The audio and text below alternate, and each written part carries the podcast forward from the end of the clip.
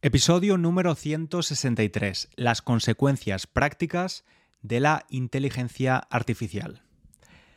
Para empezar el tema de hoy, quiero que escuches a continuación un diálogo muy famoso de una película icónica de la historia del cine.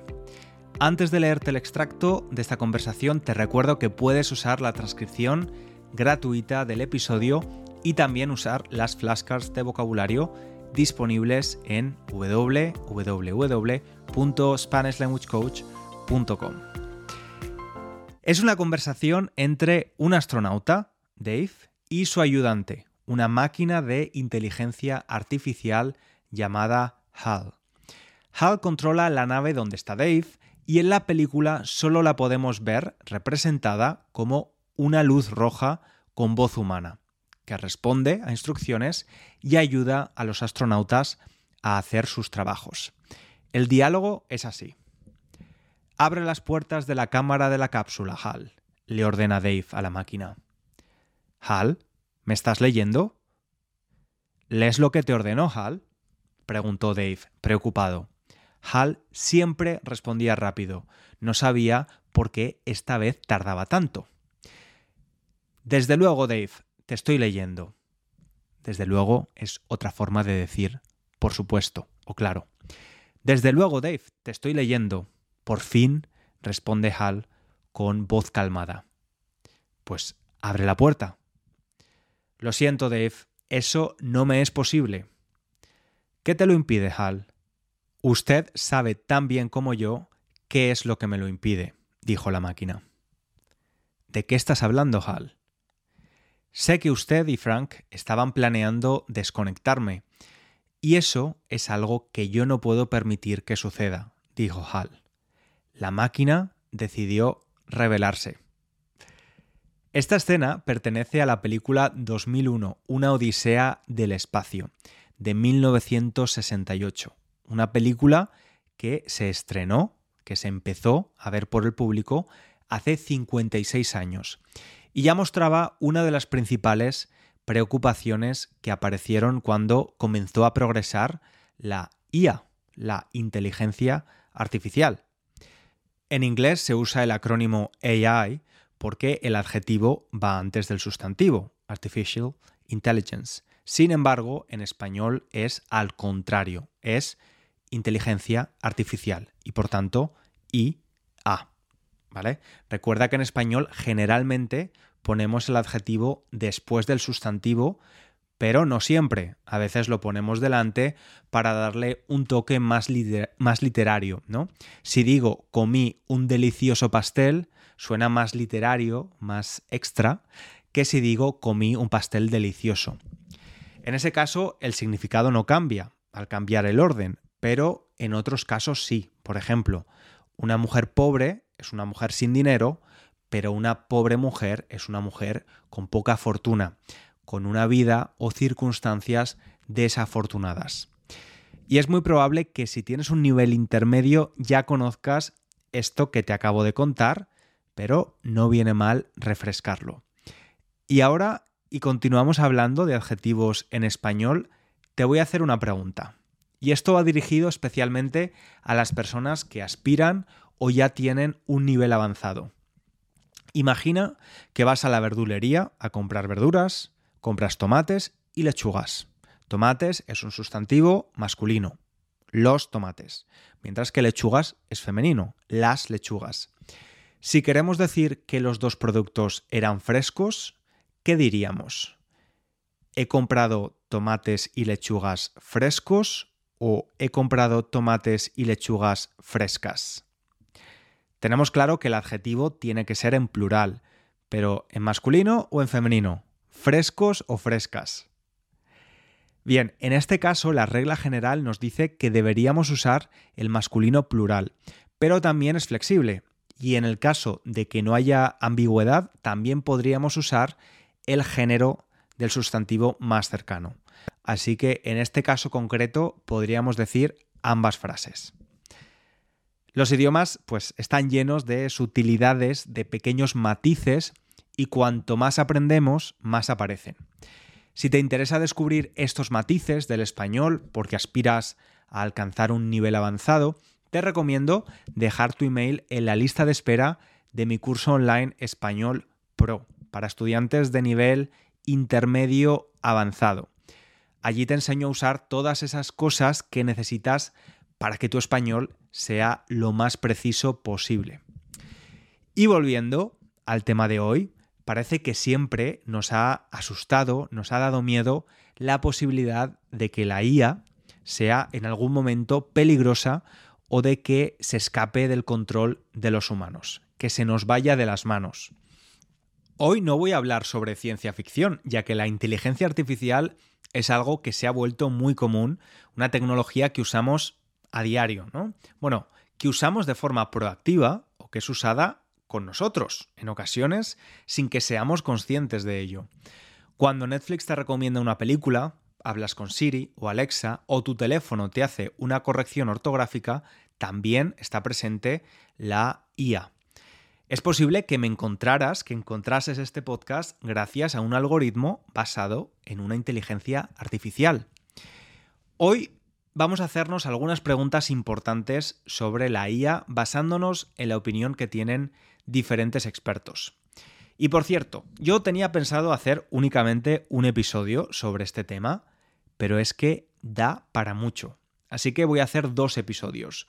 Hoy vamos a hablar de las consecuencias prácticas y tangibles de esta tecnología en nuestras vidas, buenas y no tan buenas, y en el episodio de la próxima semana hablaremos de las consecuencias más filosóficas y hablaremos de los dos peligros más comentados sobre esta tecnología. Uno es la pérdida de trabajos y otro es la posibilidad de que las máquinas se rebelen en contra de los humanos. Te prometo que no es que quiera estirar el chicle con este tema, extenderme en él de forma forzada, pero es que da para mucho. Hay muchas cosas interesantes que contar. Vamos a empezar con las preguntas básicas. ¿Qué es la inteligencia artificial? ¿Para qué se usa? ¿Qué cosas buenas podemos hacer con ella? ¿Qué problemas puede causar? ¿Debería preocuparnos a nosotros, los humanos, lo que pueda pasar con la IA en el futuro? La inteligencia artificial es la capacidad que tienen algunas máquinas para resolver problemas gracias a determinadas instrucciones llamadas algoritmos, que los desarrolladores, o sea, los creadores humanos de estos sistemas, han programado en las máquinas para que éstas puedan aprender a hacer diferentes tareas. Hoy la IA es muy popular, ya que tiene acceso a muchísimos datos e información de Internet y de otras fuentes, por lo que puede responder a casi cualquier pregunta que le hagamos y saber sobre una gran variedad de temas. Cuando investigaba este asunto me encontré varias veces con unos términos muy curiosos. Hablan de dos tipos de inteligencia artificial, la IA débil y la IA fuerte. El primero es el tipo de IA que todos conocemos, la inteligencia artificial débil. Esto se refiere a sistemas diseñados para hacer trabajos específicos. Es decir, están programadas solo para hacer ciertas cosas y sus funciones son limitadas. No entienden o no tienen conciencia. Este es el tipo de IA que existe hoy en día.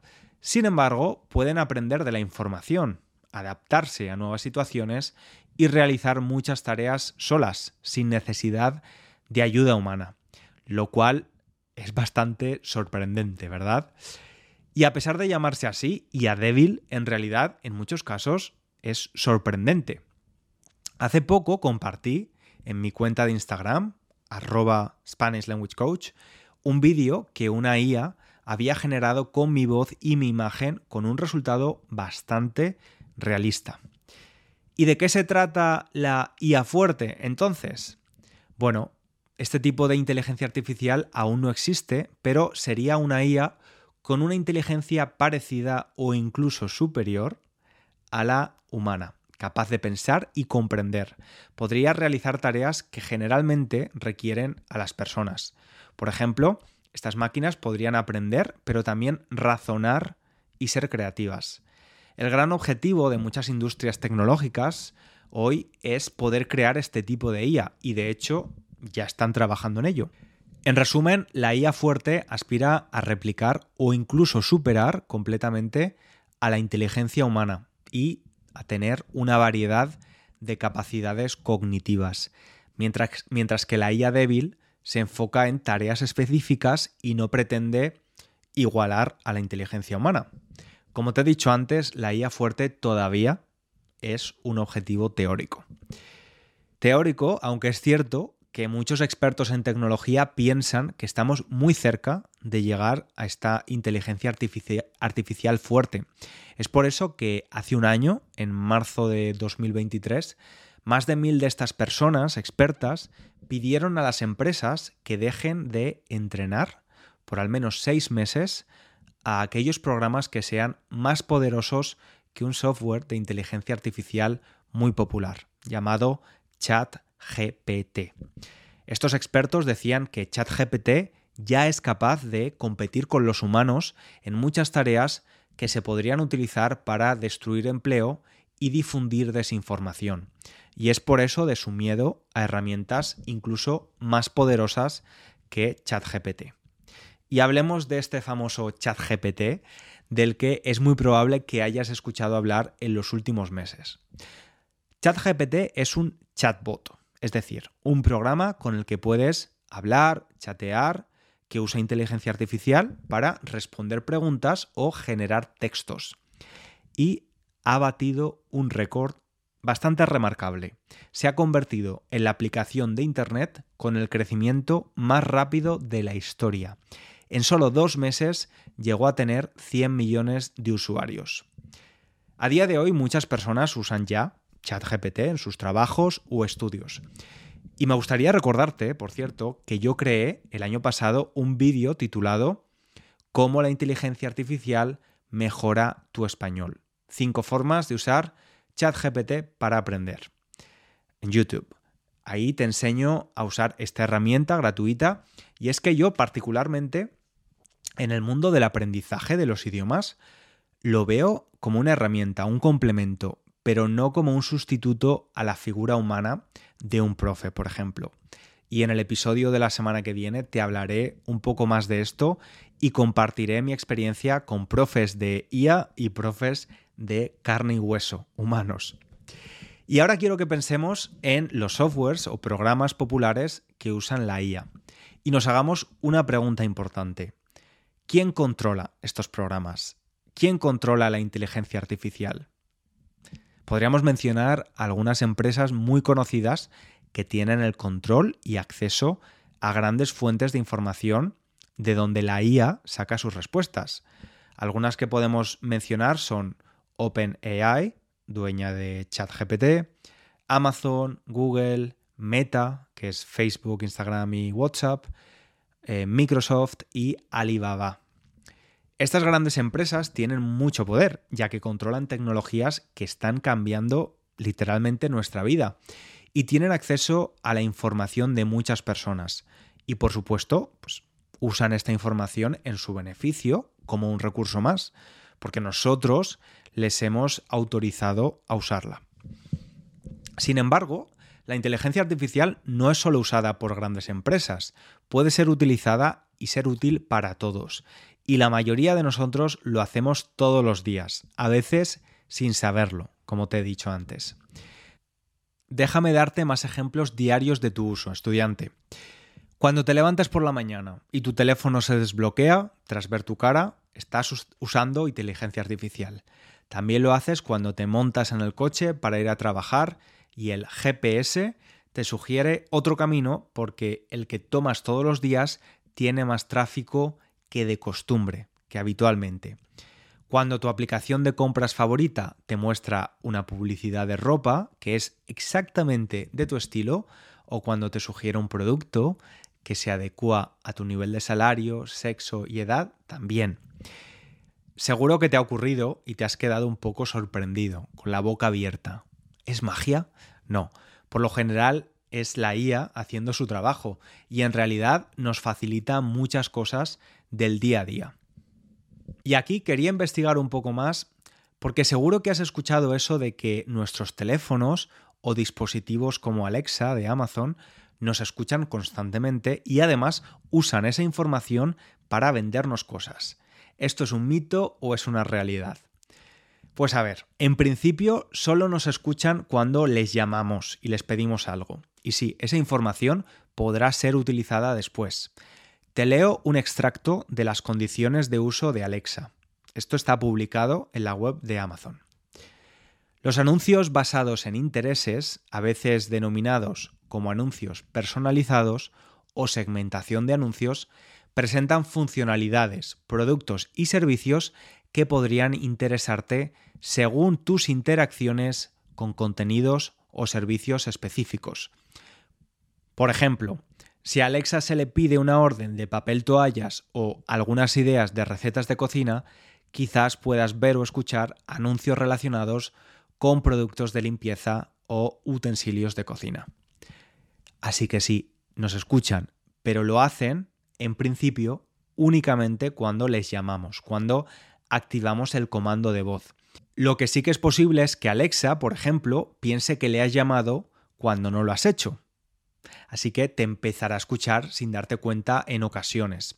Se me ocurre la siguiente situación. Imagina que estás en una conversación telefónica con un amigo después de un examen y dices lo siguiente.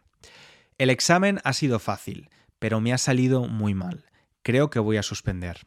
Lo que tengo que hacer es dormir mejor y comer más equilibrado porque mi energía está por los suelos en las últimas semanas.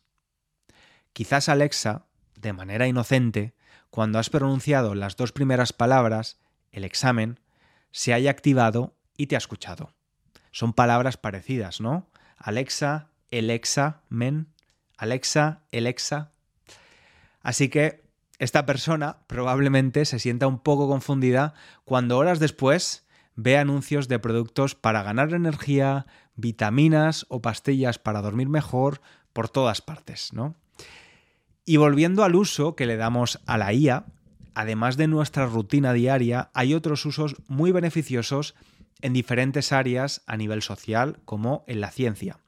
Por ejemplo, en las industrias se usa la inteligencia artificial para acelerar algunas tareas y ayudar a las personas a realizar trabajos que de otro modo serían muy difíciles o muy peligrosos de hacer. Seguramente habrás visto fábricas que tienen pocos trabajadores humanos, ya que cuentan con robots que pueden realizar los trabajos más difíciles. Los investigadores y científicos también utilizan la IA para entender datos complicados y realizar investigaciones. Por ejemplo, la IA se ha utilizado para permitir a las naves espaciales navegar solas e identificar obstáculos en su camino. Esto ha permitido a las naves explorar regiones muy lejanas del espacio. La IA también ayuda a los médicos a realizar diagnósticos y tratamientos. Incluso en los aeropuertos se usa la inteligencia artificial. ¿Cómo? Pues imagina que estás a punto de tomar un vuelo para unas vacaciones en España, pasas por el control de seguridad en el aeropuerto y te das cuenta de que el proceso es mucho más rápido y eficiente que antes. Ningún guardia de seguridad te ha preguntado nada. Es porque los nuevos rayos X con inteligencia artificial pueden identificar rápidamente cualquier objeto peligroso en tu maleta y están conectados a una red que alerta inmediatamente sobre cualquier problema. Eso hace que las inspecciones sean más eficientes y te puedas subir a tu avión en pocos minutos. Pero claro, no todo es de color de rosa, es decir, no todo es positivo o beneficioso. El uso de la IA también puede traer algunos problemas. Tenemos que hablar de esto también, ¿no? En las noticias hemos visto que la IA, como está al alcance de todos, ha sido usada por los criminales para mejorar sus ataques cibernéticos, o sea, para hackear. También hay preocupaciones con respecto a la seguridad y la privacidad de nuestros datos. La IA a menudo necesita acceder a información confidencial o privada sobre personas, organizaciones o empresas y guarda estos datos. Muchos están de acuerdo con que las personas deberían tener más control sobre cómo se está usando su información, que se debería regular más.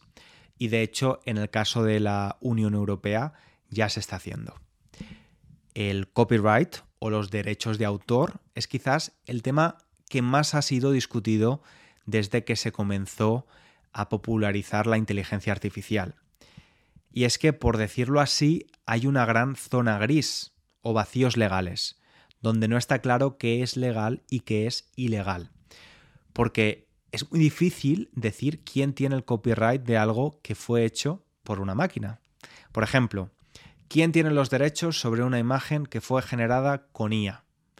Y si para generar esa imagen utilizó pinturas o fotos de otras personas, ¿podemos decir que es una copia? En 2016, una novela escrita por un software japonés casi gana un premio de literatura nacional. En Estados Unidos, una pintura generada con IA ganó el primer premio en un concurso. El hombre que usó el sistema para crear la imagen ganadora dijo que debido a la IA, el arte estaba muerto. ¿Quién podemos decir que es el autor? ¿La máquina o la persona que la programó? Además, ¿por qué no reciben remuneración o dinero los autores de las obras en las que la IA se basa para generar el arte? Bueno, pues este es todavía un tema muy complejo y hay opiniones muy diferentes. Y también quiero contarte una de las noticias que hace algunos años empezó a poner en cuestionamiento el uso de la IA y los peligros que puede suponer usarla. El 18 de marzo de 2018, una mujer murió cuando un automóvil autónomo de Uber, es decir, un coche que se conduce por sí mismo con la ayuda de la IA, la atropelló mientras ella cruzaba de manera incorrecta una carretera en Arizona, Estados Unidos. El sistema no fue capaz de identificarla y evitar el accidente. Lo preocupante es que este no es el único que ha ocurrido con este tipo de coches. Debemos tener en cuenta que los sistemas de inteligencia artificial a veces funcionan mal, no son perfectos. Como cualquier sistema humano o no humano, hay posibilidad de errores, de fallos. Por eso es especialmente importante que con una tecnología tan poderosa podamos pensar qué tipo de inteligencia artificial estamos construyendo, quiénes son los responsables de programarla y quiénes se benefician de ella. También es importante decidir qué tipo de IA queremos como sociedad y con qué propósito. Queremos estar seguros de que siempre se use para bien y no le cause daño a otras personas sin olvidarnos de que también es necesario controlar la privacidad, controlar a qué información puede acceder la IA y con quiénes la comparte.